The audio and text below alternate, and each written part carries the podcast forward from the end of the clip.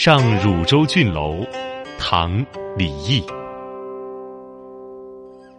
黄昏古角四边舟，三十年前上此楼。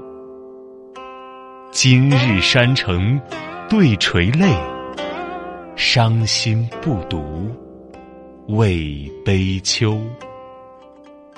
这首诗的意思是。登上汝州城楼，看着眼前暗淡的黄昏景色，就好像身处边塞，耳边响起那熟悉的鼓角声。想起第一次登上汝州城楼，已经是三十年前，而如今战火还没有熄灭，国家满目苍夷。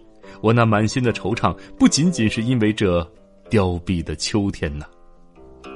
这首诗大约写于李益五十七岁时。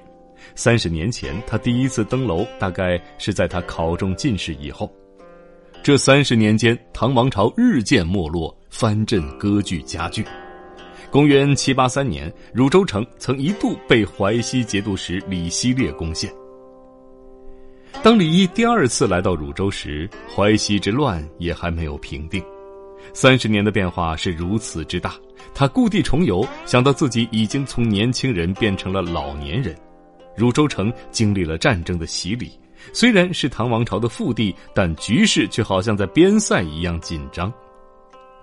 城郭依旧，而人事全非，所以李益才会写出诗中“今日山川对垂泪”，只因为他登楼时正是秋天，就用“伤心不独为悲秋”一句戛然而止。这首诗的弦外之音，只能留给我们自己去品味了。